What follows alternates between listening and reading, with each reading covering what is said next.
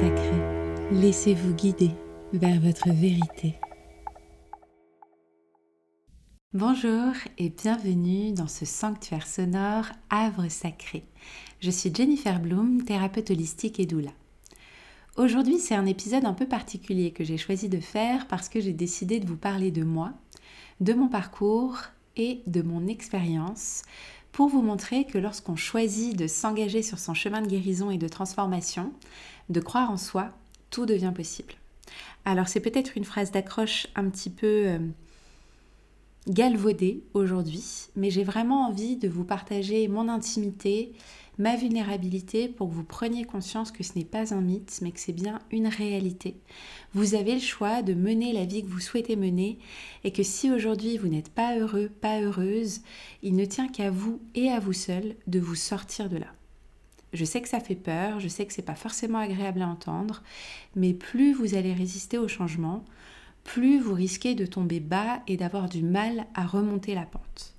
Vraiment, mon intention dans cet épisode, elle n'est pas d'avoir un discours alarmiste, elle n'est pas de vous faire peur. Je vous dis ça avec toute la bienveillance que j'ai. Je veux simplement vous partager mon vécu, ma vérité. Je vais essayer d'être concise parce qu'il y aurait beaucoup de choses à dire et que j'ai envie de rester sur un épisode court. Donc si jamais il y a des passages que vous aimeriez que je développe davantage à l'avenir, n'hésitez surtout pas à me contacter et à me partager vos souhaits. Vous avez toutes les informations dans la description de cet épisode pour le faire. Ceci étant dit, cette semaine, alors que je célébrais un succès incroyable pour mes projets professionnels futurs, vraiment quelque chose qui me tient à cœur et dont je rêve et qui me paraît improbable encore aujourd'hui à réaliser, et j'espère que je pourrai vous le partager bientôt. J'ai une amie et une ancienne collègue qui me rappelait mon parcours en seulement 4 ans. Elle me disait, tu te rends compte Jane, il y a 4 ans, on était encore au bureau ensemble, et euh, elle a retrouvé en fait un, screenshot sur son téléphone de mon compte Instagram à sa sortie qu'elle m'avait tanné à ouvrir début 2020 et où il y avait un abonné elle-même. Et elle me dit, tu te rends compte, aujourd'hui, trois ans, presque quatre ans plus tard, tu atteins bientôt les 9000 abonnés et tu vis complètement de ton activité.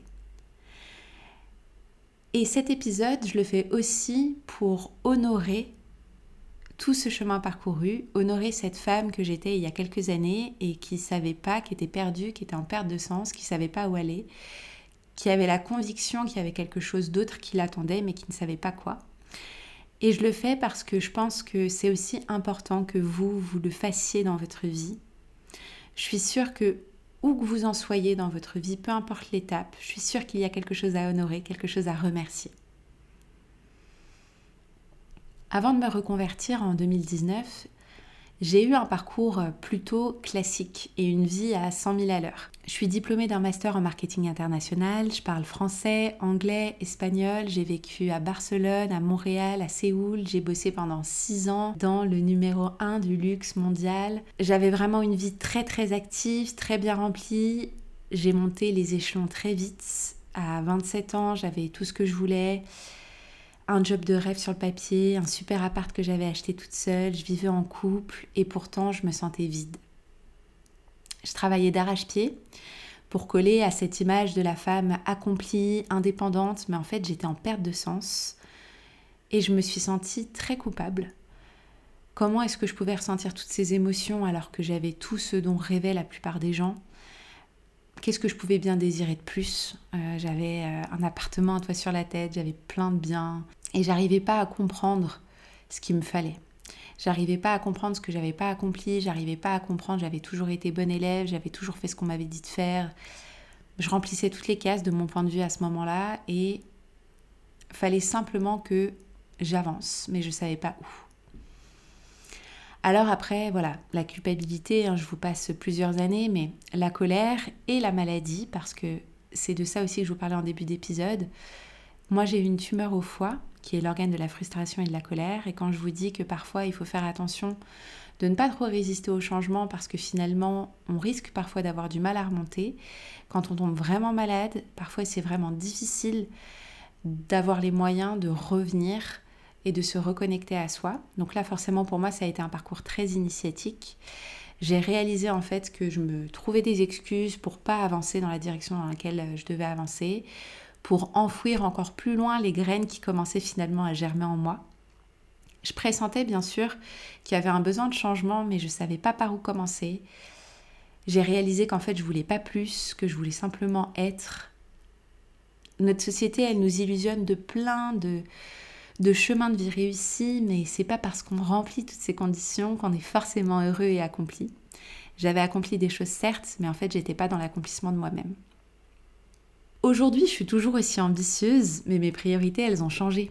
Je développe un entrepreneuriat plus conscient et slow pour vivre une vie plus alignée. Je me suis reconnectée à moi-même, à mes besoins.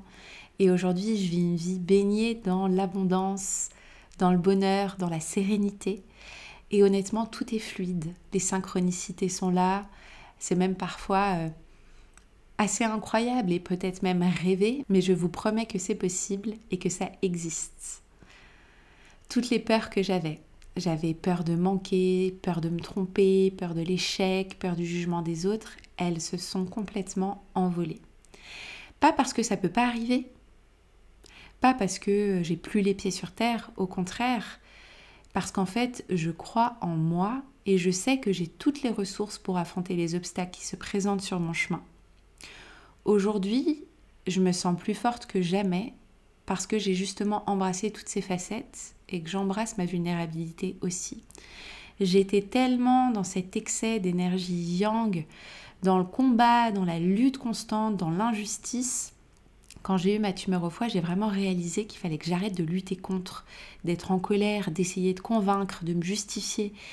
Et qu'en fait, moi, ce qui me nourrissait, c'était vraiment de créer pour.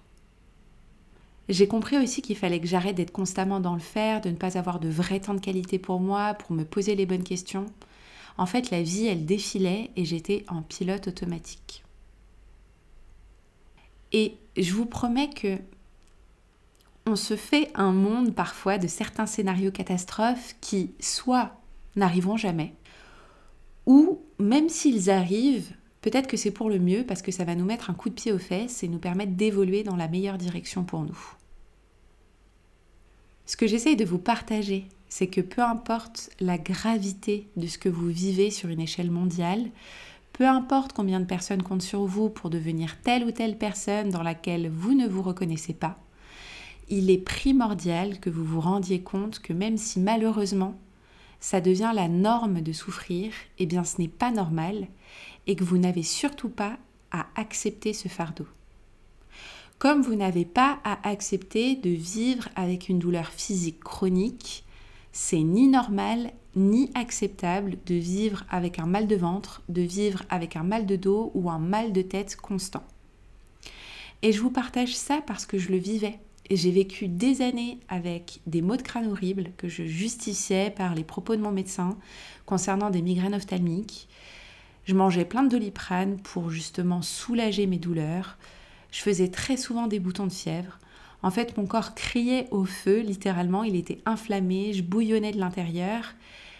Et moi, je prenais juste voilà des médicaments pour calmer la douleur, mais j'allais pas voir le mal racine. Aujourd'hui, je suis vraiment incapable de vous dire la dernière fois que j'ai eu mal à la tête ou que j'ai eu une inflammation ou une maladie quelconque d'ailleurs. J'aurais tellement de choses à vous partager, mais je vais finir avec ça pour aujourd'hui. Il n'y a pas de solution miracle. C'est pas agréable de déconstruire sa vie, ses croyances, ses habitudes. Ça demande de prendre sa part de responsabilité. C'est pas toujours facile, c'est douloureux de sortir du déni, de se regarder en face, de couper des liens.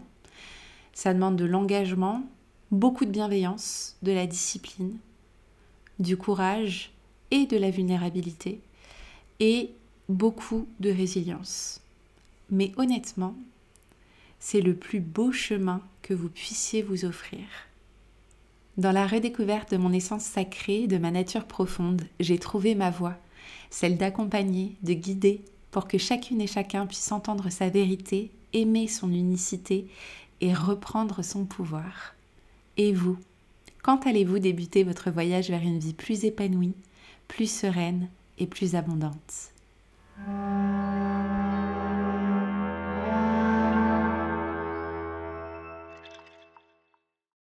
Merci à vous d'avoir écouté cet épisode.